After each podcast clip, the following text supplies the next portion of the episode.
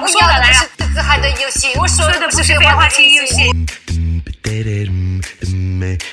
他敢接这个单，那他就要负这个责。能力是一部分，演唱会它也是一个商业模式，如何经营它，如何让它能够，咱们说句最简单的赚钱，那是一个公司需要你完成的事儿。但是如果说一个公司一直不去尝试这个东西的话，他就觉得这公司可能对你还没有了解的很透彻。大姐，人气是人气，业务是业务，是两回事儿，好吗？人气高的人，我告诉你，其实你问他们，只靠人气站在台上虚不虚虚？哪个演员不得手上拿着一两部作品出得去，叫得出去？我是实力派，我就站在舞台上，我是邦邦。Hello，大家好，我是 Connie，我是 Zoe，我们是博四。今天呢，我们继续来研究我们的《乘风破浪的姐姐》这个节目。今天我们围绕的话题是张雨绮、雨子、雨子、琪琪子、琪琪子、张小雨、琪琪子，学名叫张雨绮，细研究应该叫张雨绮。张雨绮，她其实我觉得张雨，我觉得我都不知道怎么念了，这张 说完雨绮，张雨绮。呃，看了这么多期节目，张雨绮其实还挺招我喜欢的。她虽然你看他第一期，哎是第一期嘛，就是前几期就出现了跟伊能静，然后跟黄圣依，他们也是处于这种舆论的漩涡之中。但是黄圣依就被批的也不能说体无完肤吧，但是黑的很厉害。然后像什么许飞他们都是在舆论中心，但是唯独我们的七夕子，因为他虎嘛，被冠上那种傻大姐的人设，大家都觉得他不是心机，然后只是因为他。心直口快被当枪使，他还是属于幸免于难吧？他做这些都是合理的，对，他做这些都是合理的，就还是觉得挺微妙吧，这个状态。嗯，这种人格魅力学不来，人格魅力学不来。说在这当明星，其实最核心的业务能力就是招人喜欢。你只要别人喜欢你，其实你什么都好说。一期这一期又说出了金句啊，这期还说了金句：业务是业务，人气是人气。虽然他人气那么高吧。但他还是觉得自己虚，其实我觉得他也没有什么可虚的。我们后来会讲，我觉得他其实演技还是在线的。但是张雨绮呢，给我的感觉一直以来给我的一感觉就是，就我刚刚说的虎，嗯，因为他是一个，他是一个真拳师，真打真打。我们是作为女权主义者嘛，经常被人家说是女权出击是拳师。那我觉得张雨绮真的是把这个出拳落到了实处，不仅打了，还让大家都知道了，对，而且还让大家一片叫好，拳打汪小菲，脚踹王全安。刀砍袁八元，真的是不愧是我们没有第二个了，没有第二个了。而且每次这样的事情出来，其实舆论都向着他，嗯，也是一种魔力吧。我觉得，因为当时之前是说传说中跟汪小菲两个人吵架时互扇巴掌。一般我们印象中，男的跟女的吵架，我其实在街上我都看到过好几次，就是男的就直接打女的，打女的，女的就被打了，就或者倒地不起，或者就哭。我的天呀！你没有看过吗？我只见到过有一次，有一个女的要上公交车，被那男的拽去了。因为女性在对男性当时体力上是绝对弱势嘛，但是这个时候是没有人会吭声的，因为大家会说这是两口子的事情，咱们不应该掺和。但这个时候女性就绝对弱势，因为大家都看着，而且她体力绝对是敌不过男性的，也没有人帮忙。但是我们刚刚说的女性里面可能就没有张雨绮，因为她跟王小飞互扇巴掌，我想想这个场面都觉得好刺激，而且觉得很很带感，让我受到了鼓舞。还有第二次是王全安，王全安了之后我们也会大概聊一聊，因为他是跟张雨绮在。白鹿原认识的王全安导演跟张雨绮在一起的时候是嫖娼被抓，嗯，对吧？然后张雨绮就大半夜的在四环上脚踹对方，开始是拉那个副驾驶的车门打玻璃让他出来，但是王全安就没有出来嘛，所以张雨绮就叫什么强行拉车门未果之后，就是为了泄愤一脚踹上了那个车门，然后独自离开，非常的也是觉得很有画面张力的这样的一个一个事件吧。哦，你们说王全安他躲在的是那个 Cooper 车里面？对，那么壮一个人躲在 Cooper 车里面，然后他开了一个路虎出去追，厉害，真真虎这姐姐。后来跟那个袁巴元也是，虽然袁巴元当时张雨绮是高调秀出了他那个大鸽子蛋十八，哎是八点八八十八点六八克是吗？还是八十六点多少？因为是他生日的那个。那应该是八点多克，八十八克，还能扒得住手上。八点呃八六八还是什么？因为他好像是八八年六月八号的生日还是怎么的。然后反正就是呃很大一颗鸽子蛋，然后秀出来高调秀恩爱。反正当时其实张雨绮也是以为自己就找到了幸福嘛。嗯嗯，结果后来两个人吵架，就拿了一把水果刀砍向了袁巴元的后背，造成了一厘米的伤口。还是袁巴元报的警，但是舆论出来之后呢，就是大家都挺张雨绮嘛，然后网友还说什么什么一厘米的伤也算伤啊，走两步都怕愈合了，遇到渣男不打，难道还等他来打你啊？力挺张雨绮，真的是这奇妙的观众缘，真是服了，在下服了，真的服。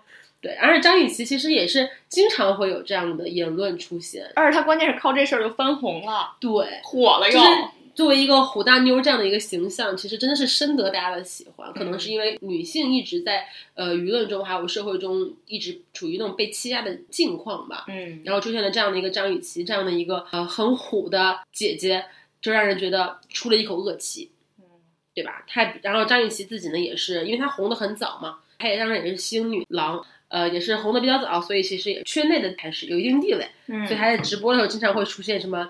呃，这种神言论，什么姐买钻石都不买一克拉以下的，因为那都是碎钻，不值钱。还有什么上街买菜用爱马仕铂金包，或者就是出去短途旅行都会用到的包包，推荐大家一款物美价廉，结果是一个大几十万的爱马仕铂金包。嗯嗯，还有在直播的时候，人家说说你长得好像迪丽热巴呀，他说怎么能这么说呢？我是前辈，他像我，对吧？就是他的言论就让人觉得说，放在任何一个其他明星身上肯定是会被被黑的，但他就是没有。其实我。在姐姐开始之前，我就其实我一直都不是很喜欢，为什么？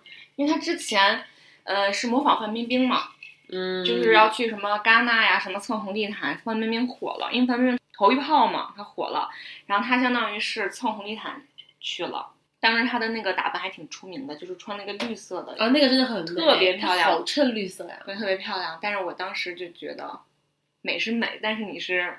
就是没有什么作品，但你去蹭了，感觉不太好，站不住脚。对，后来就是因为他这些打架的事情，其实我个人也不是非常的支持。虽然说他是啊为女性同胞这个出了一口恶气，但打架毕竟是不好的，哪怕是男打女，他也是有就是会报警，有人会报警，然后给你抓起来，你知道吗？我知道呀。对，就就是相当于不是你想说，哪怕是女打男，也是会报会会不会报警的吧？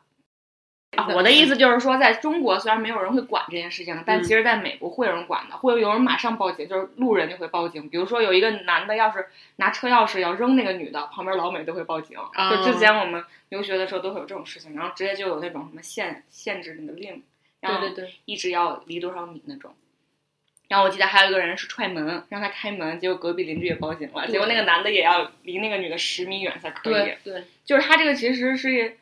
无论男打女，女打男都是非常不道，暴力暴力我觉得是没有借口的。对对对，其实报警是最好的，但是就是因为报警无用，就是因为现在社会中报警无用，所以张雨绮这种自己防卫自己才让人觉得更大快人心。但当时我也觉得啊，就还好吧，就是炒人设，就是你这个新闻完全没有必要让大家知道，但是你爆出来了，你就是要炒这个人设。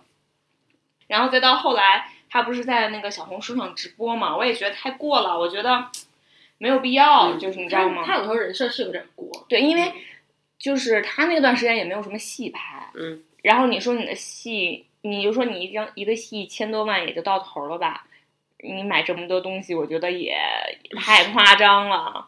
所以他们可不只是拍戏，他们投资方法有很多，来钱的方法有很多。是啊，但是我觉得也确实是他，就是我觉得我觉得像他这样的明星啊，呃，我们等会儿可以细聊。我觉得他是。呃，属于他一直在那种边缘地带，他的形象也好，他演的那个角色也好，其实一直都不是主流，对，不是主流。他其实也有自己的一些无奈吧，嗯。然后他想要就是保持自己的演艺生涯长青，他其实是需要这样的话题的。我觉得也可以理解吧。虽然他一直在炒作呀，然后一直呃以虎这个形象示人，但其实是他其实是很聪明的，他他知道那个尺度，什么事情可以做，然后做到什么地方你就你就停，那个时候是可以被原谅的，甚至还可以。起到比较巧妙的效果，我觉得他是他这一点还是很清楚的。我觉得他自打离开杨天真以后，这一年我就越来越喜欢他。就他的团队其实很很关键。对，我觉得之前炒作炒太厉害了，还是老一套吧。但是现在的观众其实是很很敏感的，对于这种东西的尺度也是很微妙的。舆论说转就转，你怎么把那个舆论控制在对你有利的那个空间内？他和他的团队现在是很懂这个道理的。看吧，还有几期呢？所以他在最近一期说那个话也是说的非常的。他就替观众说出来了，就是人气是人气，业务是业务嘛。他说那话当场，他算是替观众吗？像他这样的话说出来，不明白的人他也不会反感。嗯他只是争到了像我们这样的中立观众的好感的，所以我觉得他这个话说的说的是很聪明的，不光是这句话本身，以及说这个话的时期，说这个话的那个状态，他决定要说这个话这个决定，他都是很聪明的。嗯，怎么说呢？就是因为浪姐看到现在吧，我就越来越觉得那些所谓的一姐，像宁静啊、张雨绮这样的，就是业内大姐大，她能成为大姐大，真的跟自身的努力，然后跟她的跟她的聪明是离不开的。你能看到，我们我们老觉得一个明星红啊，或者说像我刚刚说张雨绮就是招人喜欢，真的是玄学，但其实不是的，他们都很知道怎么去招人喜欢，以及怎么样去恰到好处的招人喜欢吧。我觉得他们是很是很聪明的，而且他们也是很努力的。你看张雨绮跟宁静，当然我觉得他们也是表现出努力的那一面，其实也是他们的手段之一了。但是我是觉得说，能成为这个行业里的一姐，其实真的是跟他们自己的努力还有钻研这个行业的规则是很有关系的。那我们说了这么多，我觉得，呃，那张雨绮到底能不能站住脚？她到底有没有业务业务能力呢？就聊一聊她这个作品。张雨绮其实她出道，我刚刚讲她是星女郎嘛，她出道的电影其实是《长江七号》，但我对她没有什么印象了。我都没看过《长江七号》，哦，我看过，但是我我当时印象最深刻的就是，她不当了老师吗？呃，她是呃《长江一号》里面那个漂亮的女老师，而且她当时是呃周星驰是花了大力气想用这部戏来捧她做下一任星女郎，来把她捧出道。她这个小白当时是个相当于是个圈外人小白，结果张雨绮拍了一半儿，自作主张去割了个双眼皮儿，所以搞得工资发早了，所以搞得周星驰也是勃然大怒啊，差点儿就是演了一半儿把这个女主角换下去了。呃，也可以看出他这个人也还是有点儿虎，嗯哪有演戏演一半儿跑就把自己形象改了的这样的？他在拍这个之前好像是拍了 KFC 的广告，你知道吗？还挺有名的。不知道。我是最近才知道那个人是张雨绮的，但是我小的时候看那 KFC 的广告，KFC 的广告真觉得小姐好漂亮啊！就他就是当那个收银员，然后跟一个小朋友说话这样子，就真长得他真的就要长得好看，挺温柔的。那个嗯时候啊，他的声音，他的声音也很好听，就是他的声音不是传统意义的好听，那只有你欣赏吧？啊、还是吗？不是我的意思说，还是少部分的人可以欣赏这种比较有磁性的声音。不是，他他当然是又哑又嗲又甜的那种声音，虽然是很哑了，他跟宁静其实有点像，类型有点像，不是他们声音有点像，就是又有点憨，然后又有点甜的同时又是哑的，就不腻呗，对，甜而不腻。甜而不腻，甜而不腻，就是有点那种嗯，半是成熟，半是妩媚，然后又半是天真的那种感觉。嗯，哎，这都一点五了吧？三个半是。而且就是我我原来小的时候听说过，就是他在割完双眼皮以后，他那个时候是在跟汪小菲相处，嗯，然后那个时候其实已经是妈妈汪汪小菲妈妈张兰的人了，然后他还拿了双眼皮去跟张兰去讨论说，你看我拿了个双眼皮好不好看？就是你知道那个年代，其实大家对于整容，哪怕是动双眼皮，都是非常就苛刻严肃的事情，就会就至少接受度没有那么高。对特别不高。就一下就是你还怎么去整容之类的，他还去跟他未来的，有可能是他未来的婆婆去讨论说，哎，你看我这长得好看吗？婆婆咋说？没没没说，没没报道。后来也没在一起了也。嗯，对，互扇巴掌嘛，这也在不了一起了。那他的第二部电影，呃，是第二部吗？反正第二部被被大家知道的电影吧，嗯，是徐克拍的《女人不坏哎，可能是第二部哎，因为都新人奖的呀。》啊，对对应该对，他当时是入围了二零零九年香港电影金像奖的最佳新人奖。那他作为一个新人，在这个《女人不坏》里面演的就是一个霸气御姐，一个事业有成的一个女强人，嗯，很会怎么说？就她起点跟大家不太一样，因为你看一般的新女郎，她都是像那个袁老师那样清纯可爱，但是二十出头吧，也挺年轻的。结果她第二部戏跟徐克就演了一个性感的御姐，也还是嗯，像我刚才讲的，还是挺非主流的吧。就那个时候其实是不太接受御姐的，因为已经知道有这么一个形象了，都想都想打造成那种清纯玉女型，但是像。呃，像她这个时候应该也有范冰冰了，御姐的，但她又没有范冰冰的群众基础，嗯，所以她一直就戏路也很窄，很她还去找个丫鬟演一演。是他是怎么说？但是这个电影其实我是前几天才看，我是为了聊这期张雨绮，我去专门看的《女人不坏》。嗯还有周迅呢，对，还有周迅的，也算是演技的突破吧。这个电影里面很多人，然后还有那个彭于晏，哦，是呃，彭于晏也是演的一个还挺矬的长发的那个那个一个呆子的呆子的形状吧，那些形形象吧。然后还有呃桂纶镁，还有还有高以翔，哦，还有高以翔，就是他在里面演的也是一个那种魅力，然后呃爆棚的那歌坛常青树吧。但是其实我不太能 get 到他的魅力。嗯，小眼睛的。我看到很多弹幕都在说他很帅。而且也挺 bug 的。嗯，这桂纶镁小的时候喜欢他，结果长大了之后还长一样，常青树吗？太常青了呀。松树。还有，然后我忘了名字了，就是那个张雨绮的对象叫真男人，那个叫什么来着？啊，方中信。哦，方中信。对，太男人了，就是他一个真男人，一个真女人，两个人。方中信不老演坏男人吗？但他里面演了一个比较呆的男人，就是那种那儿，他是科学家。对，主要是这三对儿吧，这以这三个女性为主角，嗯，去演了三种不同女性对于爱情的那种追求。我觉得这个电影本身拍的还有点烂，可能我我该该拍的，就我自己个人主观觉得它有点烂。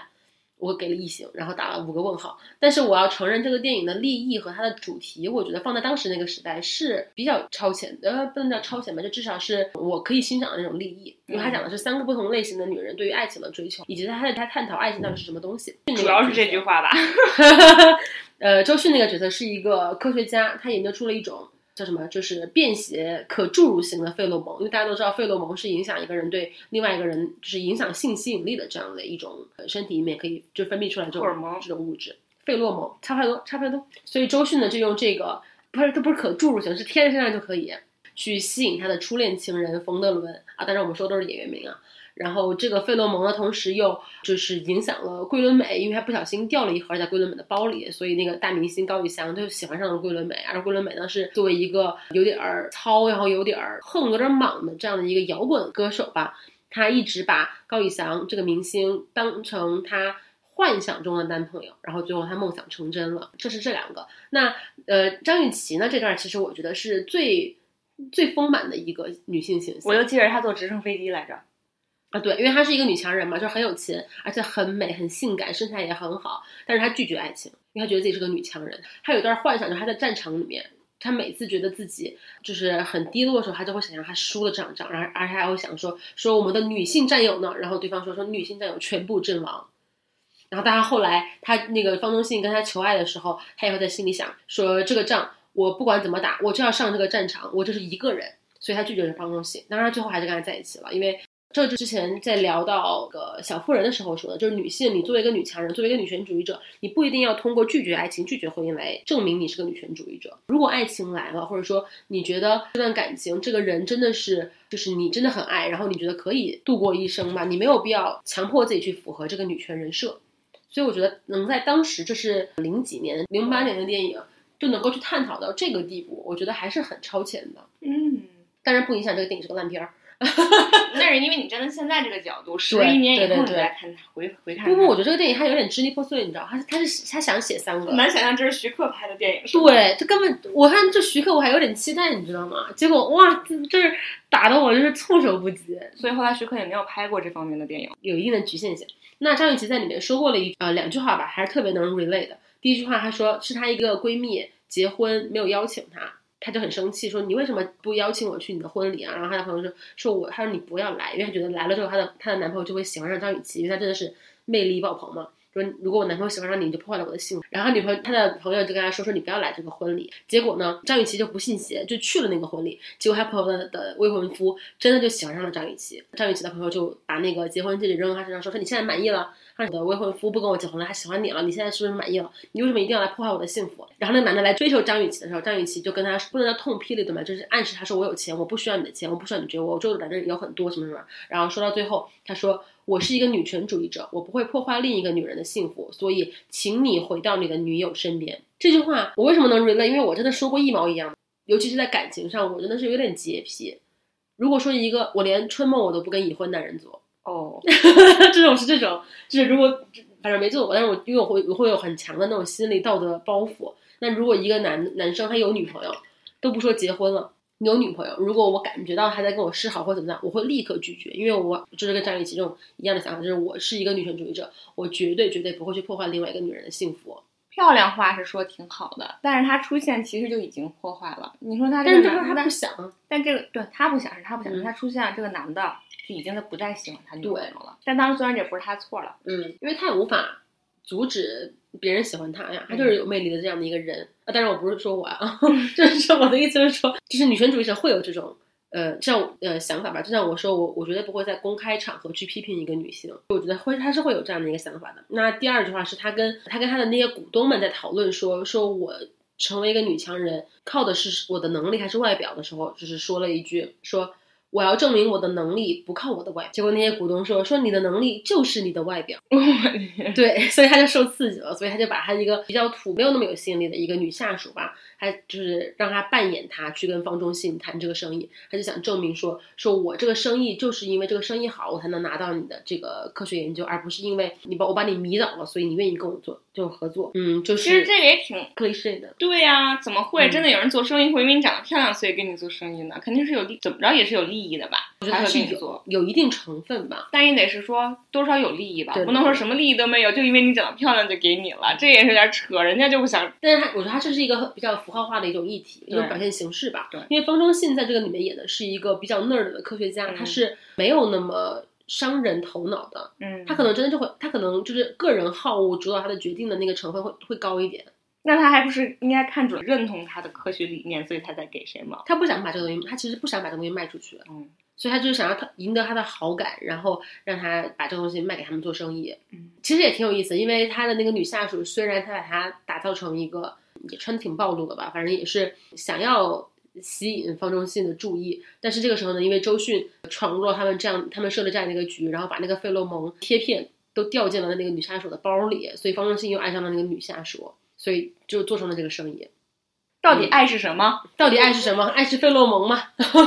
但是这个影片就想说，爱不是费洛蒙，爱不是可以通过外界去主宰的一种东西。但是这个又让我想起来，我们之前聊《美国夫人》的时候说到的，就是因为《美国夫人》里面有个 Gloria，她也是很介意，说我我想要证明我作为女权主义自由派的门面，不光是因为我漂亮，不光是因为我有一个漂亮的脸蛋和身材，把她送上了领导人这样的位置吧。但是 Bella 就跟她说，说你没有必要这么想，因为男人也不会因为自己漂亮而感到没有力量或者感到愧疚。就比如克林顿，她成为美国女性的梦中情人，然后最后获得了那些女性选票，他是夸夸其谈的，他是很自豪自己有这样的一个资本的。但是与此相对的，很多女性，呃，哪怕是靠自己的能力爬上那个位置，她还是会觉得心虚，说我不希望别人觉得我是靠外表上来的。这就是一个男性和女性之间的一种差别吧，就好像就男性会把所有的东西都往给自己贴金，就好像之前说，如果来月经的是男性，那么来月经就会变成一件盛事。嗯，有道理。就是让人觉得这个电影在这方面的利益上还还是挺超前的。而且他在跟周迅吵架也会说，周迅就说说你你为什么穿着那么讲究呀？然后张雨绮说我是为了取悦我自己，咱利益反正我觉得还是挺先进的嘛，就挺女权的，叫女女人不坏嘛。嗯，但是啊，包括说他我也不需要去拒绝男人，然后拒绝婚姻来证明我是女权，就是这个整个利益，我觉得跟小妇人啊，跟美国夫人其实跟我们这个时代的影视齐了，还是很厉害的。但是这个电影拍的还差点意思吧？嗯 我记得那个美国特别著名的脱衣舞娘，我忘了他，他就说，我知道你说的是谁。她说我的性感的内衣不是穿给男人看的，不要让他们觉得你是为了他们而穿的，你要让他们知道你每天都在穿这些性感内衣，让他跟你在一起，他才有幸看到你性感的一面。我觉得这句话又那个段位又比说接受我最坏的一面，你才能值得我最好的一面那句话，就是一句英语，到处都有人说、哦说你要 take the worst of me，然后 then you deserve the best of me，这句话段位又再高一点。那张雨绮在这个电影里面演的又是一个非主流的角色，承载了这个电影非常核心的含义的一个角色吧，就是一个女强人嘛，通过嗯也先拒绝婚姻，先要证明自己的能力，然后拒绝爱情，最后又接纳爱情，就这样的一个角色，还是跟她的个人形象也挺符合。这个电影其实她接这个电影接的还，而且其实我看豆瓣评分也不低，六分儿也不算低了，猫状态六十七分嘛，六十七分好像。六点五，6.5嗯，那这个之后呢，她又演了《白鹿原》。耶，白鹿原，白鹿原是我们共同觉得 One Pick 的 OP，嗯，OP，OP 的那那一部了，但真的是我觉得这部戏就要俩人一起看，要不然可能看不太看不懂，而且因为它是被剪的支离破碎吧，就是有点儿，嗯。你得对这个故事有一个大概的了解，你才能看懂。我看你今天写完提纲，我才觉得可能她去参赛，她不是得了柏林国际电影节的最佳女主吗？在二零一二嗯年的时候，我估计她参赛的时候就是要用的那个未剪辑版的，嗯，很有可能。但是考虑到国要国内上审，过审要上映，可能就是剪辑版的。剪了七十分钟的，二百二十分钟到一百五十四分钟。估计里面有很多非常值得看的地方，因为它剪的太蒙太奇了，就是有一点、嗯你还记得我们俩看完了之后，你说这个电影怎么是你是你说这么有点看不懂还是怎么怎么样？对。然后我就说，我说可能那个时候电影就是这样的蒙太奇吧，因为你看那个什么《阳光灿烂的日子》也是剪的这种蒙太奇，嗯它可能我说可能就是流行蒙太奇吧。后来我在网上一搜，发现它是被剪得很乱，就是嗯很多地方为了上映。真的是一点儿那种转折啊，或者上下的交代啊都没有。但是我觉得这个这个可能跟导演有关系，那些小演员跟成年演员之间没有共同的点。嗯，这有可能是因为他是不是不能演的太多了，所以剪到没有转折都没法剪，没法嗯剪出转折来。对，可能是这样。但是反正网上有这样的一个二百二十分钟的传说吧，但是咱咱也没看见，咱们只能指着一百五十四分钟这个这个版本来说。那这个电影呢，其实我们都看电视剧嘛，其实它是整讲了整个白鹿原上的两个家族或者说整个时代之间，呃，生活在这里的人的遭遇。嗯但是电影版呢，确实是以田小娥，也就是张雨绮演的这个角色的视角。他呃以他为叙述中心来讲这个故事，呃，所以张雨绮也是获得了二零一二年第六十二届柏林国际电影节最佳女主角的提名。嗯然后获奖呢有二零一三年第二十届北京大学生电影节最受大学生欢迎的女演员奖，所以就是也算是得了很多奖吧。因为这个电影，这个电影确实也还不名声大噪。对，而且他跟呃王全安导演就是因为这这部戏定情的，而且张雨绮主动追求的王全安。呵，这大秃瓢，所以王全安其实还应该还是有点才气的，因为当时不是看完二十二分钟的人就都会说说这个电影简直是有了第五代早期电影的风貌，什么就就是是什么，就比如活着呀，然后什么。嗯，红高粱、黄土地啊，这样的电影有这种电影的风范，所以其实应该王全安本人还是有点才气的。那应该批判意味很很强啊嗯，。是啊，可不是的吗？咱都是电视剧和电影结合的。还要猜这个剧情对到哪儿了？这是人，这个人是谁？对，得猜。反正我们没幸嘛，我们作为圈圈外人士、业外人士，可能也看不传说中的二百二十分钟。张雨绮当时还是主动追求的王全安，而且张雨绮还直言，就是直接就说说王全安是那种。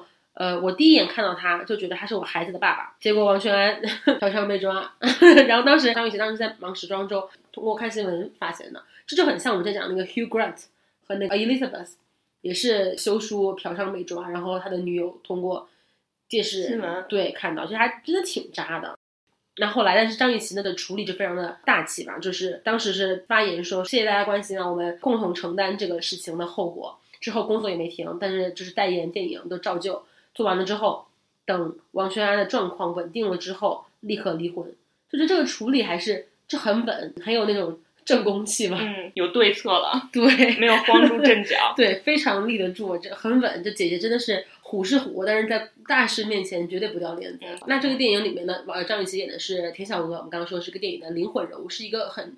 呃，具有在那个封建压迫之下很具有反抗精神的这样的一个女性角色，我觉得张雨绮演这个角色还是真特别适合。她一穿那个、那种厚袍子，就有那种嗯村劲儿，但又是美的。娇美村妇，对对对那种感觉、你还记得咱俩如拉一彩一样，就是呃有完有一说说完就算。我们聊那个电视剧和那个电影的时候，就觉得李沁太单薄了，太瘦太瘦了不不像那种很有韧性的，就是乡村女性，没有那种干活那种腱子肉，壮对那那种感觉，也没有那种荷尔蒙。也对，也没有那种荷尔蒙，所以让人觉得有一些情节稍微有那么点牵强。其实她其实演的挺好的了，但就是就是苦一个字。对，就看起来就很苦，没有那么有魅力，就让那些男生为她倾倒，就没有那种爱的魔力，只觉得劲儿，就是对跟命对对对对对，没有那个。韧性。嗯，但是张雨绮就很有，对而张雨绮就相当于是她在御姐之外的角色的这么一个嗯，这个里面还是个主角。其实她很少，虽然长得很好看，演戏也不错，但是她其实很少有主角。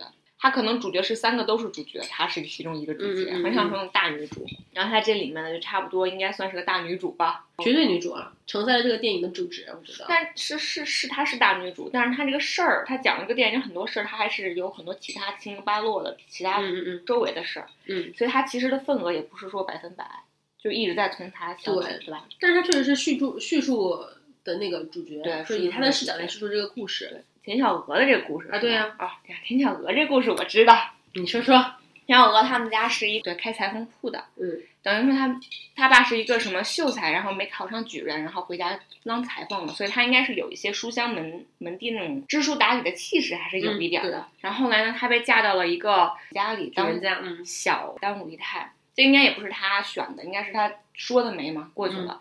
然后应该是换因为那个时候都是父母，都是父母之命嘛，对，应该换了一个很好的可。能都跟对卖女儿差不多。对，然后他在那里面待也挺压抑的。你想他是五姨太嘛，然后有跟一个老头儿，基本上我看你写的也是守活寡。因为他张雨绮演的那个田小娥，她给那个那个举人，他是武举人，所以他是就武力值很高，就是也很难反抗的。呵，对，而且又肯肯定又很凶，而且很专制、很专横那种男人。然后田小娥是作为作为一个妇女，嗯，就是她她在家家里的作用就是闷枣就是要把它对 焖澡的叫叫泡澡，这个没有呃没有说一百五十四分钟里面对没有拍出来，他在武举人家做妾。表面好像很风光，是个武姨太啊，但是其实是晚上要用那个私处，就是泡一个澡，早上起来这个武举人还要吃吃，，我去，，对，就可能这是时代的糟粕，可能壮阳嘛，就 中国人对壮阳。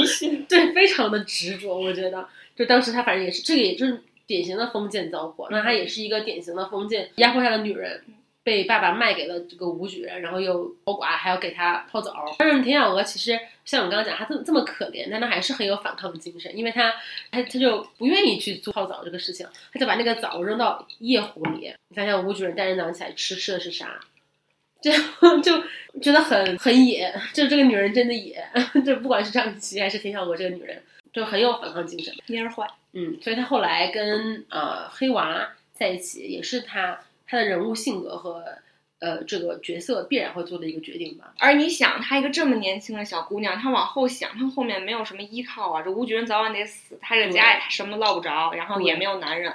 这个时候呢，黑娃就出现了。而我觉得她相当于她看上了黑娃以后，她还付出了。她没事就去那个收麦子那个地方看着黑娃，嗯哎，黑娃做是吃的，嗯，做吃的，然后还跟他说，就是你把这个你这个项链给我，我没有。是黑娃给他的，黑娃给他说我给你，你敢戴吗？嗯，他说我戴啊，他说我藏在里面戴，但是我一定会戴的。而且这个项链其实他一直到这个故事他死的时候都都是一直戴着的，嗯所以我觉得他真的是他是真爱黑娃，嗯，只不过他作为一个可怜的女人，就是必然会受到这样一个可怜的命运的摆弄吧。嗯，但其实我觉得这个电影是这样子的，就是他没有演其他的女人，但其他女人肯定过得更也不行是，一样，更苦那个时代就是就是任劳任怨嘛。嗯，但等于说像小娥这样，她几度选择了自己的命运，试图选择了自己的，命运，试图反抗这个命运，但都没有成功。所以他最后就悲惨的结局嘛。嗯所以当时其实也是映照出了像在当时那个时代，在呃封建社会，然后在整个文化，然后包括呃当时整个就是动军阀乱战的那个动荡的时期，女性的命运真的是可能是最底层。嗯，就男性已经嗯很苦了，你再看看女女性性，更苦，对？所以田小娥跟黑娃在一起之后呢，她也是她作为一个外乡人，就跟黑娃回到了黑娃的家乡，就是白鹿原。嗯，因为他俩属于私通嘛，嗯是就道德上他们也不被认可，而他作为一个外乡人，在白鹿原这个身份他也不被认可。而这个村子是一个儒家文化特别强的一个，对，所以他是各种不被认可吧，进不了祠堂。进不了祠堂小，娥这辈子就想进个祠堂当个，就是名正言顺嘛有名，但是就就是进不了。他们俩就是跟白嘉轩讲让他主婚的那个时候，其实我是挺心疼的，因为他们俩其实真是自由恋爱，虽然可能放到现在来说，去勾引一个有夫之妇嗯也是不道德的，但是他们俩这种。勇于反抗封建礼教 的精神吧，也是得到了观众以及陆兆鹏的认可。对，其实，在观众眼里其实很有共鸣，因为大家会站在他们那一边。那但是呢，呃，就是白嘉轩，也就是张丰毅演的那个角色，就是断然的拒绝了，甚至没有表现出一丝为难，嗯显得他们还挺难堪的。直接说了别再试了。对，你们也不用这样，没戏。所以他们后来呢，也是在对在白孝文的帮助下吧，在村外住了一个窑子，窑窑洞，窑洞，做了一个窑洞，就是然后在那个黑娃，就就是孝文在安慰黑这个事情就这样，怎么怎么样。黑娃作为一个，其实我觉得他是最受压迫的这样的一个下等人嘛，他还说说我不怨你，我不怨你爹，不怨我爹。那田孝文呢，作为一个呃女性。当时就说说你为什么讲这个话呀？你为什么不怨他们呀？我就是要怨他们。我觉得这个地方就这一句台词也把他的个性体现的非常的鲜明。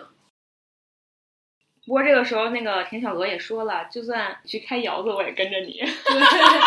所以他其实我觉得是真爱，我觉得是真爱，而且这个女人真的是就很野，嗯，而且住那么破的窑子里面，从一个武举人家里，对这么好的生活环境，然后过来住一个窑子里面，也是伺候她，也是没有半句怨言吧。就很有韧性，可以过很富贵的生活，但是我为了真正爱的这个人，我也可以过穷苦的生活。就说说你嗯，干什么我都认了。对，但是他说干什么我都认，但是我每天每个月要抽一两大烟。但是这个也是怎么说，埋下了之后悲惨结局的一个伏笔吧？算吗？不算吗？我觉得不算吧，因为我觉得他怎么样都是悲惨的。他算是跟着武举人，武举人到时候革命成功了，他也得端，他对也得死。对这个里面他早死晚死的事儿。对那但是呢，就是像我们刚刚讲到的，他们因为自由恋爱受到了那个陆兆鹏的肯定嘛，所以导导致这个革命的火花在黑娃的心中就种下了，所以黑娃看他闹革命去了，结果就嗯就被迫要离开百乐园这个地方逃了，就逃了逃了，就因为要抓他嘛。但没有带走田小娥，对，田小娥想跟他走，但是没有没有带，这里其实也能体现出这个懦弱，对？这个就和一会儿我们要讲的《猫妖传》又连上了，走的时候都不带女的。对，就是对，所以黑娃其实也是因为自己怕死，所以没有带田小娥，因为他其实也很清楚，把一个田小娥这样的一个很有魅力的女人，一个人外乡人，无依无靠的，他只是没有想到我觉得。他知道，那他为什么还要说你要靠因为田小娥也说了，说说你把我留在这儿，我是活不下去的。唉，可能也没有想到，我觉得可能是这样子，嗯就是那个时代的女性必须要靠着男性，她才能活下来，但是男性他自己还靠不住呢，就导致了女性的悲惨命运，对，但是为什么没他得可选。他不是靠这男的他自己活不下来，但是黑娃是因为他怕死，他他不想活不下来。但是他如果不跑的话，他也死了，田小娥还是一样的命。但我觉得那个时候还是主要还是考虑自己的命，嗯，对，他就跑了，他田小娥一个人留在这儿。那最后说那几句话是人话吗？说你要是揭不开锅，就找就找别人借。还不要放不下身段儿。对，什么放不下身段，一个女人找别人借，能能讨到什么好？对啊，我觉得说的也是，我就安慰了他自己吧，嗯感动了他自己那种感觉。我当时其实看他说那个话，内心就是哼，这种感觉，就这电影真是看不下去，我跟你讲，很生气，真的很生气。对，然后后来呢，金小娥就是呃，作为一个外乡女人，无依无靠嘛，在这儿就是受尽了各种欺凌，都不是欺压，是欺凌、欺辱还欺辱。对，嗯其中有一个就叫陆子霖，嗯，这个大混账。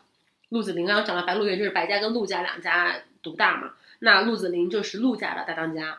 那他是个什么人呢？他是个狗男人。嗯 他怎么狗呢？一方面他他又迫于白嘉轩这个组长的身份，不敢跟他明着干。嗯但是呢，他又是一个，他又不认可，就是他的他这个人的个性是一个比较邪恶、比较呃下贱的一个人吧，所以我他们下贱嘛，就是给你来阴的。对来来阴的，对，呃，就是这样的一个卑鄙小人。嗯所以你看后来，呃，那个白孝文把白家的房产卖卖卖了卖给他的时候，他还就说那句假惺惺的话，嗯他其实也不喜欢白嘉轩，嗯也不是跟白嘉轩是就是真兄弟，因为他想当那个组长啊。对，所以呢，他也是利用各种嗯，然后他有很多私欲嘛，也是利用自己的各种呃什么地位啊、职务之便去呃谋取这些私利，所以最后就是女性都站出来去争相揭那个陆陆子霖霖对他们的那种叫什么侵犯。嗯那田小娥呢，作为一个呃当时被陆子霖看上的一个女人嘛，也是很惨。就是陆子霖也是想方设法的要占他便宜，对就一面对他好吧，一面就是说我这个好处你还不来对换点儿。对，这段呢，其实有一段也是在电影里面，就是在一百五十四分钟里面没有剪出来的那个。据看过二十分钟那个版本的人说啊，就是那个全的版本是有这段的，就是陆子霖在侵犯田小娥的时候，田小娥就尿在了陆子霖的身上。哦，因为他那个时候已经有了白孝文了。嗯，对，所以他是跟他就闹翻了嘛，他肯定也也不愿意去依附陆子霖这样的一个，其实内心对他也是非常不耻的。太坏所以当时尿在他的身上，所以那个陆子霖就非常生气的把他打了一顿。那一段其实你还记得吗？就是咱俩说，就是他床上一片狼藉，然后我说这这啥意思呀？怎么突然跳到这儿了呀？我说这干是没干呀？然后就拿刀扔陆子霖，对对陆子霖对走了。就是就是那段，前面其实还有还有一段，就是被剪掉的是他是他尿了那段。哦就还就是这一段其实是非常能体现田小娥的个性，一方面是能屈能伸嘛，就她在需要依附你的时候，你的时候呢，她可以忍。她作为一个女性，她的韧性是有的，但她内心那个愤恨她是没有消失的。嗯一旦她有了别的出路，她就一定要把这个气给你撒回去。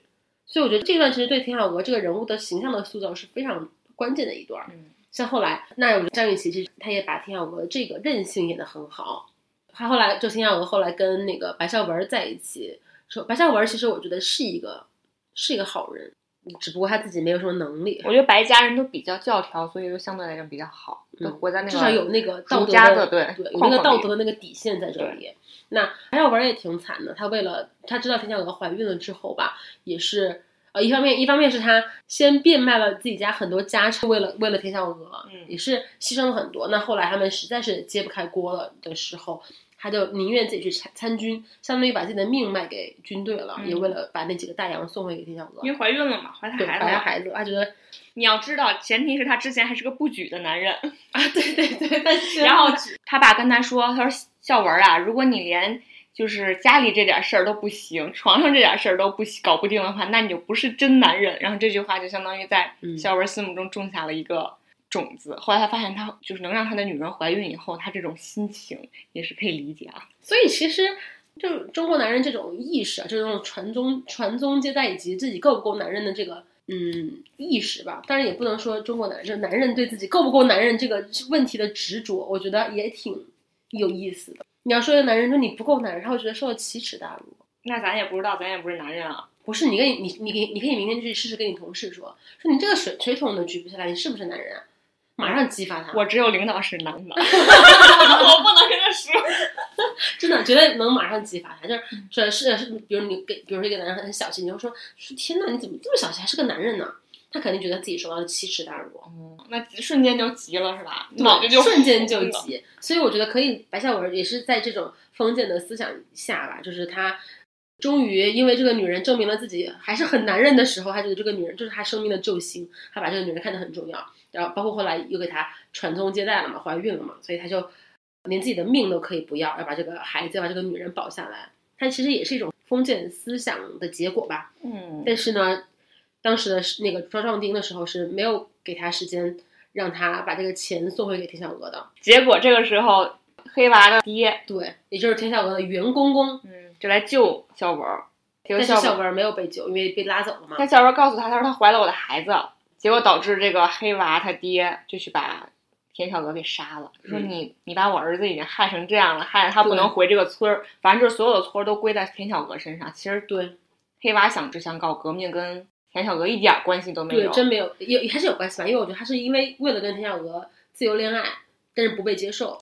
但是这样子，这个是个引子，因为之前他一直都不太接受自己是长工的这个身份，就是他爸是长工，他也是，对，就这种世袭制的长工的身份，他自己不是很认可。就为什么大家都差不多，为什么我天生就要给你家做牛做马，然后嫌你们家没活了，我还要去别的家去给人家割麦子挣一点苦力钱？他其实也是不满这个封建秩序嘛。对，嗯，但是田小娥是个瘾。对，然后结是个引子对，嗯结果袁公公就把田小娥给杀了。袁公公听说田小娥我的媳妇儿，人尽皆知是跟着我黑娃回来的，然后现在跟这个搞，跟那个搞，跟陆子霖搞，搞完了之后还怀了白孝文的孩孩子，觉得这个肯定就有辱家门。而且我觉得他当时我自己臆想啊，他在心里想的肯定不是有辱家门，不光是有辱家门，还觉得说你简直把我们这个白鹿原这一块地方的脸都丢尽了。对，他是把这块宗族势力都划进去了，所以就去了之后，不仅把白小娥杀了，还把他那个整个窑洞都都烧了毁了，塌了，塌了。塌了。因为他那个窑洞是其实也很烂嘛，窑嗯窑他只要把那个支那个杆儿抽走，就它就塌了。嗯，之后田小娥死了之后，他还把黑娃送给他那个家传的那个项链给拿走了。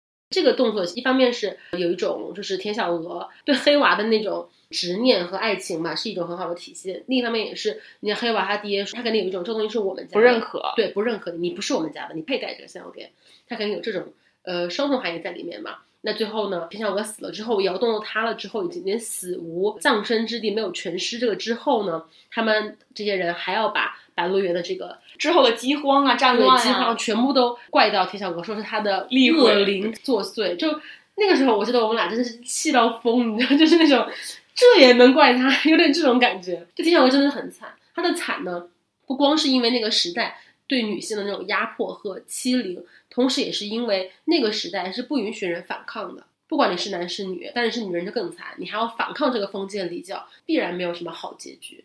而且那说完以后，像极了就那种就是历史上的历朝历代衰败的原因，都对归结为一个女人这种历史故事的重复性。对，所谓什么红颜祸水，只要是呃君王昏庸无度，就一定是女人的错。对，什么什么叫什么迷惑他的心智。其实男人好色这个事情怎么了？你就以前没听说过吗？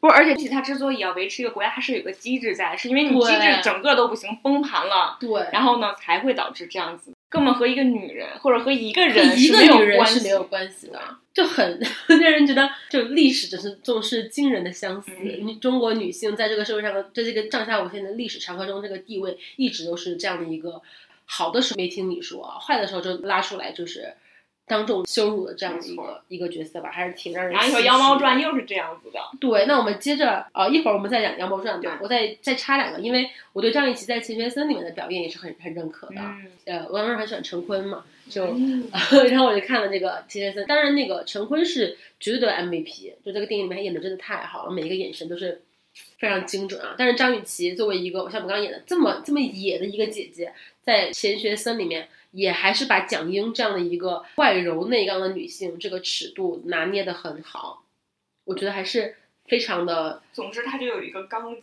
她要有一个刚字这个。刚字，不管是韧性，她有要有一个韧性在，不管是外表很刚还是内心很刚。那其实呢，张雨绮也是凭借了《钱学森》和《白鹿原》这两部电影，也是获得了第十四届中国电影表演艺术学会奖，对她的演技也是一个认可吧。嗯，拿了不少奖了，对，拿了不少奖了。然后就演了周星驰的《美人鱼》。《美人鱼》这个电影，我你还记得吗？一点儿，那就一句话带过吧，这太烂了。我就呃，今天早上刚看，就是看了可能不到不出二十分钟嘛，我看不下去了，我就关了。就有一种之前一直听说很烂，但是没想到这么这么烂而且这么烂，根本看不下去这个电影。当时营销，因为我记得说是什么欠星爷一张电影票，当时比较反感这种营销方式，所以我没有去看，而且也是一直觉得它很烂。那今天就确实是烂到这样了。但是《美人鱼》里面它有一个台词特别著名，追我的人都已经排到法国去了。法国一定是法国，对，然后也是个玉女形象，嗯，对，也是一个性感的那种女强人的形象吧。大皮衣。就是，但是跟《美人鱼》这个电影很相似的《妖猫传》，也是我一直以觉得是个烂片儿，结果看完之后发现，哎，其实这片儿不错。你说是哪里相似？是都跟动物有关系的相似？我说，在我心中都觉得他们俩是个烂片儿。哦，但是看完了《美人鱼》之后，我发现哇，原来还能真的这么烂，而且听说的还要烂。没想到星爷江郎才尽到这种地步，还要上。何止是江郎才尽，都富了那种感觉。但是看完了《妖猫传》之后呢，我觉得没有大家说的那么烂，其实这挺不错的。我就完全和烂片儿不挂钩。对，其实是挺不错的一个片儿。嗯，其实二零一七年咱们也毕业回来了。我也想说，就是我之前听说了这个《妖猫传》，我连考虑都没有考虑，我都不知道他在说什么。个烂片。因为陈凯歌就哦算了，就不想看。但是陈凯歌的电影其实两极分化也挺严重的。是，更无极是，就是喜欢的人觉得他就是真的是绝了，嗯，不喜欢的人觉得什么玩意儿看也看不懂，就跟《妖猫传》其实很像。对。前两天看这个《妖猫传》，也是因为听说了张雨绮里面的精彩的表现，然后去看了一下没有多精彩，因为她毕竟戏份又不是主角，何止不是主角呀，就是上来就死了。戏份太少了。然后这这两天拿小电脑看，就感觉它其实极其赋予了浪漫主义色彩。这个电影真的，我觉得从主旨和立意来说，真的是挺高的，然后又探讨了嗯一个哲学问题，什么是爱情？或者是什么是真，什么是假，对，你要嗯以什么样的心情去面无上的态度，嗯对，这个态度，对，这是很有意思。然后他当然不免俗的就套上了爱情的外衣，这就是唐玄宗和杨贵妃的爱情故事。其实不止，因为这个电影讲的是围绕杨贵妃，就是各种男人爱她的表现，以及就是各种爱到底哪一种是爱，嗯，哪一种是假爱，哪种是真爱。它其实有一个，它就是放在这个大主题里面的。。但我觉得它之所以会套在这个爱情的外衣上，我也是非常能理解，因为这样就很能吸引更多人去看。你对是看到了爱情这个意思呢，你也会得到些什么；你要是看到里面的就是无上蜜的那些真的是你也可以看到一些。如果因为无上蜜就是在这个这个话题上又在升华了，会让人有一种就是期待之外的一种。对对对对，我就是觉得这个精彩精彩到，比如说你去和你男朋友买这个电影票，你就想看一个甜甜蜜蜜的爱情故事，或者是这种一种悬疑，能看到，嗯然后结果发现只要，你发现哇，还有更深的东西，对哇，那种意外之喜还是对对对，不一样我觉得还是有意思挺妙的，对挺妙的。那这个电影其实，我刚刚这个电影其实有一点就是浪漫的色彩有一点尴尬。有点尴尬，而且过于浪漫是能看到他们是想把这个片儿打造成一个爆片儿，然后嗯加了各种元素在里面，那种嗯生拼硬凑的那种尴尬在里面的，有一点那个意思。但我感让我感觉有点像这个玄学幻术，有点像什么呢？啊，有点像那个全息投影的感觉，就是 幻术就是全息投影。幻术就是全息投影，但我觉得它这个幻术这个意象设置的也是很巧妙的，嗯因为他一直在探讨什么是真，什么是假嘛，包括他那个西瓜那段也是很很绝了！真的很绝。那就我们先讲一下大概的情节是吧？对。那这个电影呢，就是讲的白居易作为一个活在李白阴影下的人，想要写出一首呃震惊全市的诗歌。来证明自己的才华吧，所以他就选择了唐玄宗和杨贵妃的爱情作为题材去写这样的一个诗歌《长恨歌》。他写《长恨歌》的时候呢，他觉得唐玄宗跟杨贵妃之间是爱，呃，所以他们他觉得在那个马嵬坡那个地方，唐玄宗被迫赐死杨贵妃，是一个非常凄美的爱情故事。但是呢，他在这写这个诗的过程中呢，出现了一只妖猫。但我觉得是这样子，就是他还是一直在怀疑，就是他一直想证明是真爱，是真爱。因为他，因为我觉得啊，我臆想的，就是因为他心里打鼓嘛，他觉得如果真的是真爱的话，那为什么要赐死杨贵妃呢？但是他又相信是真爱，因为所有人见过杨贵妃人都爱他。嗯，但是他在他在这个过程中呢，就遇到了一只猫妖作祟，嗯，害死了一些人嘛，然后引发了一些悬疑，所以他就跟那个日本的呃驱魔师，其实是驱魔师的徒弟空海。一起去探寻这个猫妖背后隐藏的秘密，就发现了这个历史的真相是杨贵妃和唐玄宗被逼到就是安史之乱嘛，被逼到了那个马嵬坡。那个时候，嗯，有一个大师叫黄鹤，给唐玄宗支了一招，说我让我们让贵妃假死。但是这个假死呢，其实都是真死。但是杨贵妃又没有真死，不小心又醒了，所以她最后呃就是死状比较悲惨嘛，就被黄鹤的一两个徒弟又救出来的，时候已经死了，但是他们想把她复活。其中的那个猫妖，那其中就有一个徒弟是，呃，是那个百鹤少年之一嘛，也就是刘昊然演的白龙，就是坚信杨贵妃还会再活过来，所以就给呃杨贵妃续命嘛。然后呃最后他为了呃长久的一直去给他续命，然后包括一直陪他，就变成了这样的一个猫妖。然后在这个过去的几十年之后呢，想给他报仇，引发了这些血案。那这个整个故事呢，它其实就是围绕着一个真和假，这个爱情是真是假。这个历史是真是假？然后这个死是真是假？还有李白到底是不是这首诗是给 对这个李环写的？对李白的那首呃“云想衣裳花想容”这首诗写给杨贵妃是真是假？他一直在探讨这个真和假的问题，所以其实最后引出了那个无上秘嘛。当时杨贵妃其实是唯一一个参透了无上秘法的这样的一个人。那什么是上秘呢？我们一点点来说。那妖猫呢？首次出现是在张雨绮所扮演的春琴和她的官人陈云桥他的家里。当时他是说，一方面他要报复陈云桥，他就把张雨绮附身张雨绮，就他要害张雨绮的时候，没有他要害张雨绮的时候，他跟他跟陈云桥，也就是咱们现在炙手可热的那个秦昊演秦昊 上山了，上山了，爬山了，就是呃跟呃秦昊说你的女人要死了，你救不救她？他其实就很像他在问唐玄宗说你的女人。你要刺死他，你要要不要让他死？那最后呢，也借张雨绮的口说出了“你别埋我地下牢”。其实因为杨贵妃也是被埋在了那个里面，然后穿过要穿过一个河，然后才到她的那个死的那个棺嘛。他其实都是在重演杨贵妃的死。对这个这个历史真相，因为陈云桥其实是当时护送唐玄宗去那个马嵬坡的呃人的后代嘛。那又聊到张雨绮，其实作为另外一个美艳的女人，就跟杨贵妃有一定的意象重合吧。嗯，对吧？就是张雨绮也是一个很性感，然后很。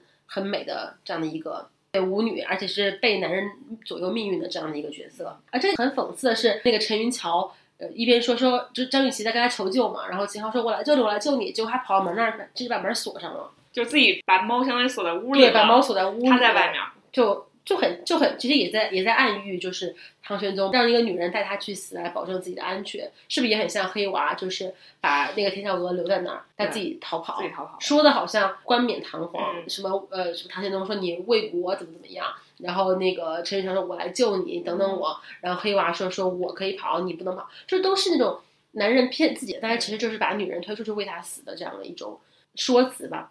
那后来那段其实非常有空海跟。呃，白居易去在探寻这个事情的真相的时候呢，遇到了一个幻术大师，他接着西瓜。那那个西瓜呢，其实只有一只西瓜是真瓜，这是空海说的，说这都是幻术，你们种树了，这个里面只有一只是真瓜。然后后来呢，丹龙那个人其实是就是白鹤少年的另外一个，就是年轻的时候是是是刘昊然跟那个欧豪演的嘛，也就是欧豪那个角色老了之后变成了这样的一个幻术大师，在街上说说空海你是唯一一个参透的。那我这只瓜我就送给你吧。结果他们走啊走，突然发现那只瓜也不是真瓜，是鱼，是一个鱼头。空海就白居易就说说那我把它扔了。结果这个这个鱼到了那个白居易手里的时候，它又变成了瓜，嗯但是只有一半儿的瓜嗯。其实这个也是非常巧妙，就在暗喻说说你们知道的那个历史事实不是历史事实，嗯，然而它真实的那个部分也只有一小块儿是真实的，但它也就是说，它也不是假的，它也不是全是假的它也有真实的它有一块儿是真实的，但是它整个给你的一种就是幻觉吧，就是历史到底是是真是假有一种这种在思考在里边儿吧。嗯后来他们查案的过程中嘛，又找到了当时另外一个暗恋杨贵妃的一个侍卫，是阿布宽演的，演的阿布真帅啊！哦，那个眼睛，这个人长得好成功啊！因为他里面这杨玉环说，我已经通过你的眼睛看到了对我的爱情。因为阿布宽的眼睛真的就又大又亮，然后非常含情脉脉，但他长得还挺，都很像。他们他包括们俩人长得像啊。唐玄嗯，宗谁演的呀？张鲁一啊，他们俩长得好像啊。是很像，张鲁一怎么老演这种怂的角色啊？他长得就很怂啊。对，阿布宽演的是阿布仲马吕，当时就是杨贵妃的死啊，这个马嵬马嵬坡兵变。在日本其实就有这样的一个传说，就是说，呃，杨贵妃没有死，跟着阿阿布仲马吕就去到了日本，所以这个里面呢也把这段演出来了，是阿布跟呃杨贵妃说，说我要不你跟我去日本吧，但杨贵妃拒绝了，她说如果这是我的命，首先我我是首先我不会跟你去日本，因为呃就是去日本之后皇帝也活不下来，第二是这是我的命，我我宁愿去接受它，所以他选择了听那个黄鹤大师的嘛，就吞下了那个假死药。但是那个假死药呢，我不知道阿布知不知道那个药是假的。我觉得他不知道吧？不是去了一个小屋子里面密谈的嘛？嗯但是他应该知道是被活埋的，因为因为他肯因为就比比如说啊，知道这个药是能让他假死，但是他参与了给他搁到棺材里的这个过程，也没有把他救出来。后来他不直接被唐玄宗给杀了吗？就，相当于他知道，至少他知道他是被活埋的，嗯就没有去救他。对，但是呃，但是杨贵妃其实当时已经，就杨玉环已经参透了这个事情的真相，就是其实是让他去死的。而且这个时候就是，嗯，唐玄宗还跟杨贵妃说，说我玉环，我很想把我的头颅放在那个盘子上，让高力士端出去，但是那样就违背了我和你白头偕老的誓言，所以你要去替我去死。对，这让人觉得你在说啥呢？这个人 有点那种你自己都无法自圆其说，然后还觉得自己好像说的特别对那种感觉。但杨贵妃一下就明白了，对，杨贵妃是一个很聪明的女人，而且她觉得，我我觉得她是有那种作为一个女性在活在那个封建时代那种自觉，因为就是在这个电影里啊，对她接受了这样的一个命运，所以她也没有戳破说是让她真死的这样的一个真相嘛，她也没有戳破，就看破不说破，她也坦然的接受了自己的命运。但是她没有想到的是，这个药它确实有点问题，对，让他醒了又。醒。那所以他在那个石棺里面醒了之后，他是很绝望的，所以他把她在挠那个石棺，想把它推开嘛，所以那个石棺里面全部都是那个血手印，但她就这样的情形下死了。又死了，真就真死了，这太惨了。那呃，所以后来呢，发现这个真相的白龙，也就是刘昊然，就才决定说要守护这样的一个女人。嗯，就关键他喜欢她。他对他他他爱她，对，杨贵妃看懂了他，她说我们同样都是寄人篱下的人，我知道这个滋味不好受。对对但是你们什么两白衣少年还是要在一起，所以才叫白衣少年。所以呃也是士为知己的知己者死吧。嗯，但是呢，那个白龙也是自己有自己的执念，因为他一方面他不他不他不真的相信杨贵妃死了，嗯他还是想让她活过来，然后也想让她想给她报仇，嗯所以这样的一个执念也是就是让她变成了附身在猫身上嘛，然后去做就这些血腥的复仇的事情嘛，阴暗的事情。那在最后故事的最后呢，当他哎是谁说说说说他不是那个身体已经很久了哦，对，是那个欧豪那个角色把来了他的，身体说说就等着这一天，等着遇见他的这一天呀、他说我把你的尸尸体搁到冰窖里面。啊，对对，对，跟杨玉环放在一起。嗯，呃，刘昊然就说说我已经不是那个身体，好像是空海他们俩。空海，嗯，反正有一个人就说说说杨玉环也不是那个身体很久了，就提醒他其实也死了很久了。就在这一刻，刘昊然那个角色白龙就也参破了，那种就是他其实也在被这个真真假假去迷惑了，所以他那一刻就放下了。这个故事其实讲到这里，一个是真相大白了，再一个是真正的就是杨贵妃杨玉环作为一个看破不说破、接受自己的命运，同时又顾全大局这样的一个女性丰满的形象吧，就立起来了。所以这个故事就算是展开了吧，深刻了，深刻了，对，马上就要升华了。什么叫无上秘？就是就是看山还是山，因为像白居易这种，就是他是看山就是山，嗯他觉得这个历史我就要找到那个真相，嗯我就要找到那个事实是什么样就是什么样，嗯山就是山，水就是水，所以他看山是山。那像空海空海这样的，他看山不是山，他就说这个这个东西是幻幻术，它这个历史的真实不一定是真实的，看山不是山。但是杨玉环比他们更高，因为他只是看山还是山，就是说真真假假又怎么样呢？我的命我认了，我 我要拥抱他。我认了，我要跟我的命运和解。对所以他最后空海就说这这个是这是无上密，杨玉环早就参破了，我们现在参破了，所以当然，当然他那个无上密还有一种淡定在里面。对对对对，是那种真正的智者的那种看看破了的那种嗯淡然吧。那这个整个故事呢，就是完整下来是这样的一个故事情节。那这个里面呢，有一个我特别想说，就是那个就是李白那段他们是在穿阿布仲马吕的那个日记的时候，嗯就是看到有有一场宴会叫极乐之乐，就是给杨贵妃过生日，唐玄宗生日。不，那不知道，反正是杨贵妃办的，一看就是 party 小能手。哎，对，杨贵妃是个 party 小能手。对，办了这么一个 party 吧，我觉得很有很值得说的有几个小点啊，比较小。一个是唐玄宗说我要让世人看到你的美丽，嗯，让他站在那个大秋千上面去让世人去瞻仰。哎，瞻仰这个词儿好像是形容死者，让大家去仰望，仰望他在那个秋千上荡。嗯，这句话听起来非常嗲，就是有一种你的美丽我要让大家都看到，所以你去那荡一荡，而他荡的时候不是也说嘛，他他是大唐骄傲的象征，的象征，他是盛唐的那个象征。对，然后危难的时候，也就是大唐不再将需要他的时候。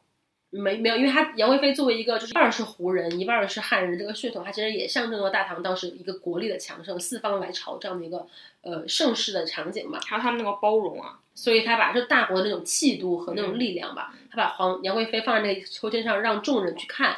一方面是炫耀他自己拥有这个美丽，拥有这个人，对，他们在拥有这么漂亮女人的时候，也是一种成功。对，还在炫耀自己的成功，炫耀自己的力量。而同时，我觉得其实它是一种物化女性的极致吧。嗯，它是一个物品，然后供大家去欣赏把玩，然后它存在的意义就是被占有。爱豆，对，这是这是其中的一个我特别有感触的一个点吧。然后第二个点呢，就是李白高力士脱靴，就是写那个诗的那一段儿，不是我说也很妙，因为那段其实是最早探讨什么是真，什么是假的。就传说中李白写杨贵妃写的是云想衣裳花想容，但其实当时呢，阿不宽说说李白写这首诗的时候，他还没有见过杨，所以这个这个诗不是给他但。我们现现在人就是已经普遍接受了这个事实，就是他就是写杨贵妃。但是这个电影提出了另外一种假说，而且呃，当时杨贵妃，当时李白是喝多了嘛，然后写在高力士的那个背后，然后杨贵妃来了，呃，高力士还想跟他说说这个诗就是给娘娘写的，但是李白说我是给你写的吗？这句话一出来，看是不是也有那种看山不是山，然后看山还是山的那种感觉出来了？是真是假重要吗？我写了这么一首诗，嗯你觉得他是给你写的，他就是为你写的嗯；你觉得他不是为你，他就不是为你写的，是不是也有点这种感觉？也有可能是喝多了。对，也有那种看破不说破的感觉，所以杨贵妃也没有去戳穿这个事情。杨贵妃不说了吗？表扬他呀，说我们大唐有你才是真的牛。对呀、为什么呢？因为他看破不说破，他他这他这李白其实也是看透了这个事情的，就是是真是假，是不是为我写的这个事情真相是什么，真的重要吗？嗯重要的是这个繁荣的假象，它就是在这个地方。那他是不是真繁荣？因为那个时候其实已经接近盛唐由盛转衰的这个这个时期了马。上就要跑了嘛，对马上就是安史之乱了，就还就很妙。我觉得那个台词设置的很妙。更妙的是，后来唐玄宗也给杨玉环写了一首诗，高力士说要不一起送过去，唐玄宗说不必。李白那首诗写的很好了，不必送了。这也就是那李白明天可以不用再来朝对廷，上朝马上就被贬了。因为呃，像我们历史中学到的，就李白被贬是因为高力士去给唐玄宗就就是相当于诽谤李白嘛，所以李白当时是呃，我我说错了，嗯说错了，大家不要黑我啊，就是好像是这个事情接着之后，然后唐玄宗说说李白你呃来上朝，但那时候李白喝多了，所以就没有去。然后就被高力士诽谤了，所以李白也是被吓到了，反正就连夜跑了。然后一边跑就一边就收到那个令嘛，就你被贬谪到 海南还是哪儿？当时是个荒岛，就是这么天气好啊，所以日啖荔枝三百颗呀。不哦，辞常作岭南人啊，嗯 就是反正这么个事儿吧。就是李白，呃，其实也是一个，他真他真的是很盛唐盛唐的那样的一个人，不光是他的整个那个气度，就是跟盛唐是结合在一起的，有那种我辈岂是蓬蒿人的那种感觉。但同时呢，也是他也是很和杨玉环那种看破不说破，就是那种也参破了无上密的这样的一个人吧。不管他是借着酒劲儿。喝多了，还是他真的参破这个无上密？我觉得他是，这是杨贵杨贵妃说那句话，说你大唐有你才是大唐。因为你记得余光中写写一首李白的诗叫呃李白呃是大唐的十分月光，三分被李白绣成了剑气，什么什么，然后最后说他袖口一图就是半个盛唐。啊，余光中写了这么一句话，就说李白袖口一图就是半个盛唐，就是李白是非常可以代表盛唐的这个气度的人。这个地方，这个我只极乐之乐这个宴会也把这段体现的淋漓尽致吧。我觉得这个电影有李白这个角色设置在，虽虽然戏份很少，但我觉得点睛之笔很立得住。哎，我觉得有一个地儿特别值得说的一点，就是当他们去探究杨玉环是被谁杀的的时候，他们不去找了一个老太太吗？就说你嗯当时是那个杨玉环的侍女，不是让你去把白绫，呃，递给杨玉环吗？他说嗯我是绣了那个白绫，但是我进去的时候他已经死了。他说他死了比活着还要美，然后说他。嗯，就像睡着了一样。其实我觉得这里面除了说他是因为这个秘术导致他像睡着了，而不是死了，这个秘术以外，其其实还有一层含义，就是这个老妇其实是肯定了杨玉环这种为国牺牲、为为了江山、为了为了国家的国的名誉名誉然后而死，他是一种肯定。他说：“你看，他说你看他多美呀，活着死的时候比活着还美，就是有一种肯定在。他怎么会这样呢？他如果美的话，也是跟活着一样啊。那他怎么会说那个比活着还要美呢？就是有一种牺牲奉献的精神在，就说明当时那些人也是希望他死的，就所有人的价值比他活着更大。对，所有人都喜欢杨玉环，哪怕是在那个极乐之夜上那个人，就是最后一个极乐之夜怎么听起来 就有点不太对劲？极乐乐之乐那个宴会上，不是最后一个来的人，他最后是要谋反这这是安禄山嘛？安禄山，其实他也是看上杨玉环的。对。那你说安禄山造反了，把皇帝逼上了马嵬坡，如果还得到了他的女人，那我觉得唐玄宗真是颜面扫地。对所以杨玉环死也得死，不死也得死。必须要嗯死。，所以也是又回到了我们刚刚说的，就就是历史的这种后果总是要女人来负担，嗯让人觉得也是无尽唏嘘吧。嗯，又让人想到了《无极》里面张柏芝演的那个角色，也是这样的一个好像红颜祸水一样，大家都爱她，怎么怎么样。要这么说的话，陈凯歌好喜欢写这种东西啊。对呀、那他其实他对女 性研究的还，那他对女性研究的还有一点透彻，有一个切入点啊，嗯因为他其实这部戏都很赞扬女性的，就是到从空海看那个在那个船里面嗯，遇到大涛大浪的时候，他特别，他其实作为一个修行的人，按理说他不慌，但是他特别慌的。旁边那个女性，因为她手里抱着孩子，她对孩子睡着了，觉得世界就平静了。对，他那个时候是对女性的一个肯定。到杨玉环为国牺牲，为了皇帝的颜面，为了皇帝的江山死，然后他也是一种肯定。对你这么说好像是哈。对他陈凯歌对于女性的命运，在我我觉得他的作品里面，女性都是一个非常非常好的角色，很好的形象。对她是一种又饱，满，对，又饱满又立体，然后而且是那种，很做好。而且很坚韧。就是因为我又想到他搜索，呃，我知道你说哪个，对，就是高圆圆演的那个嘛，就是其实就是对她进行了一个人肉搜索，就是因为她长得特别漂亮，然后她那天刚刚发现她得了癌症，然后坐在公交车上旁边站了一个老太太，她就特别伤心，就没有看到那个老太太，然后他就说你为什么不让座啊？然后就开始嚷嚷起来了，然后所有人人肉搜索他，然后导致了她就是整个人都崩溃了。所以我觉得就是他，嗯，我还是挺 respect 他的，他把女性那种嗯在、不管是在古代还是在现代的那种社会生存环境，还是描写的比较生动的。毕竟，而且在《霸王别姬》里面那两个女的，就他手底下那两个女，一个是巩俐演的那个角色，啊，都没有什么坏，对，对吧？而且而且而且都是很有韧性的那对，很有韧性的，都没有说最后要害那个张国荣演的那个角色，都没有，嗯最后还其实帮衬着，对，私下帮衬着，我觉得好感错度倍增怪他了。好感度倍增，是不是？对而且去年我还去了那个不是哪儿吗？去了哪儿啊？叫什么来着？大唐的那个地方。大唐芙蓉园，对对对对，类似于就是那个地方。嗯嗯，我感觉他就是听了一些去博物馆都要找人给我们讲嘛。其实还是说，其实那个时候唐朝特别特别的鼎盛，嗯，鼎盛到可以女扮男装，对，很开放，很很开放。开放我们看那个，而且女生可以写休书，千玺演的那修男的，女的生男的，好像从唐末到宋朝才可以。现在唐末了，嗯，就他们是有这个权利的，对，然后他们又可以，因为之前是女性不能出家门的嘛，他们只要办女扮没有没有没有，男装就可以出门女性不能出家门是从后来那个就是儒家上来，就是唉，叫什么那个那个人就是在是在清朝，哎受不了这个人，那个对那个人叫哦，我想说是那个就当时清朝的时候上来那个人，明末清初吧上来那个人就是儒家朱熹，对对对对对啊是朱熹呀，对，所以你看历史书上把朱熹这个形象树立的特别特别好特别正面，是他修的史，学派，他就他就主张的是存天理灭人欲，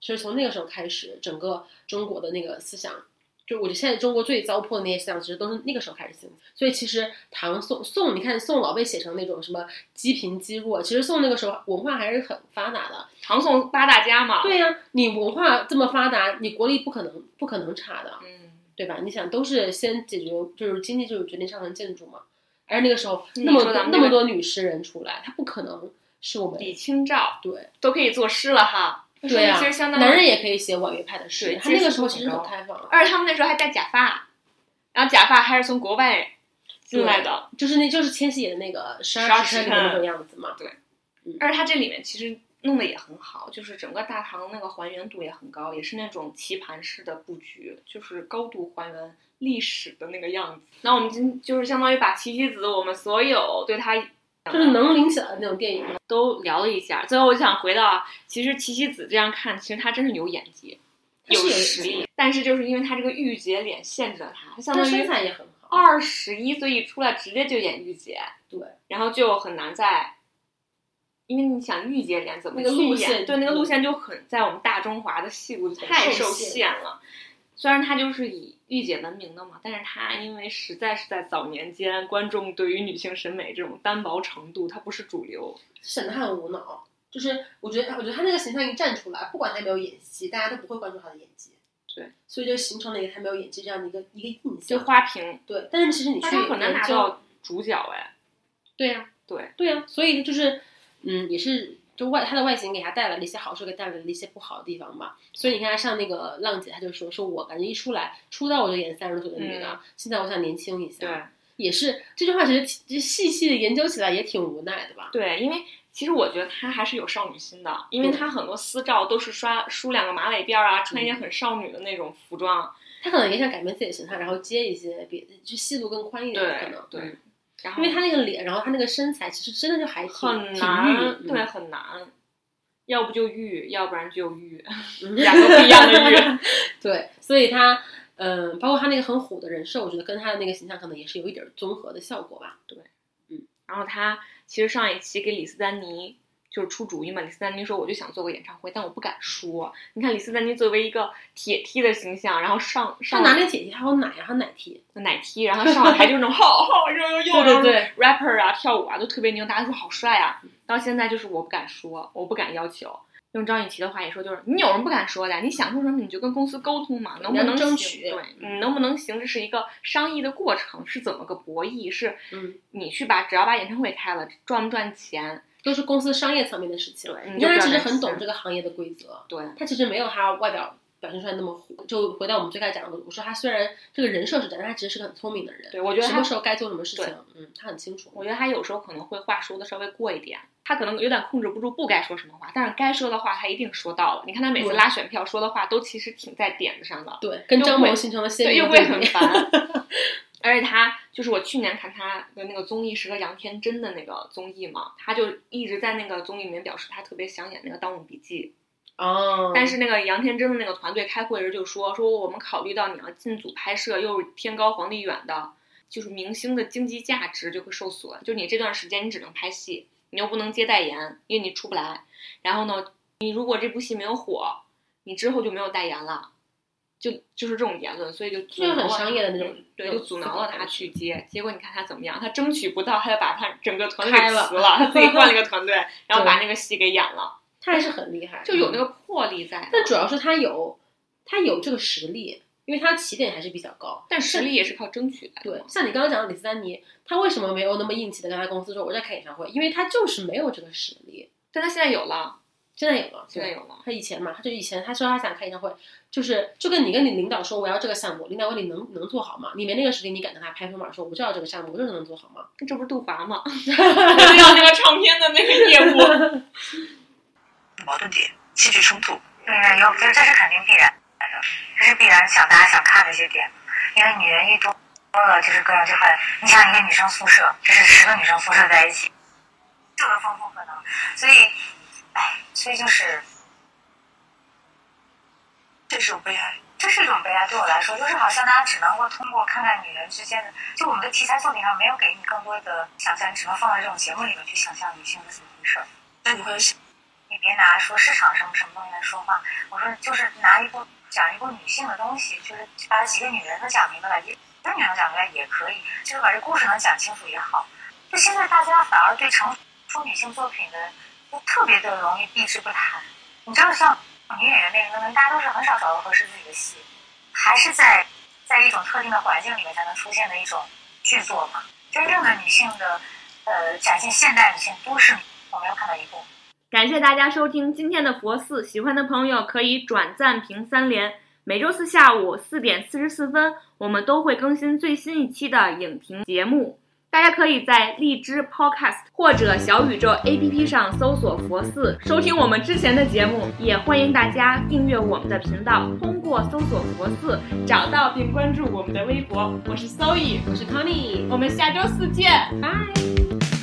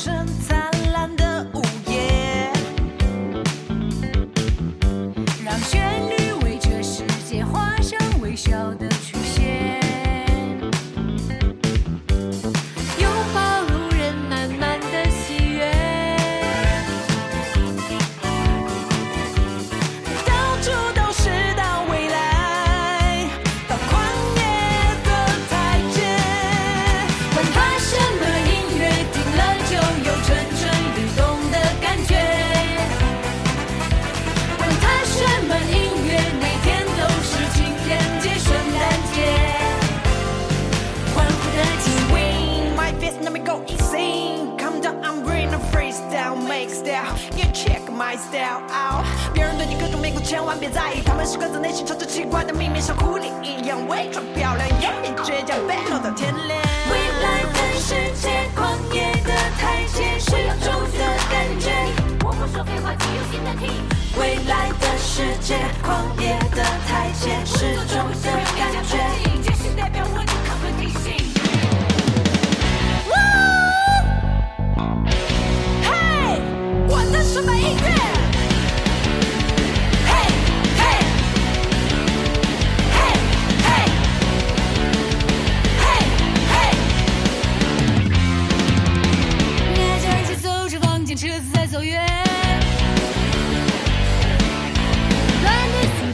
现在开始恢复和谐。从现在开始加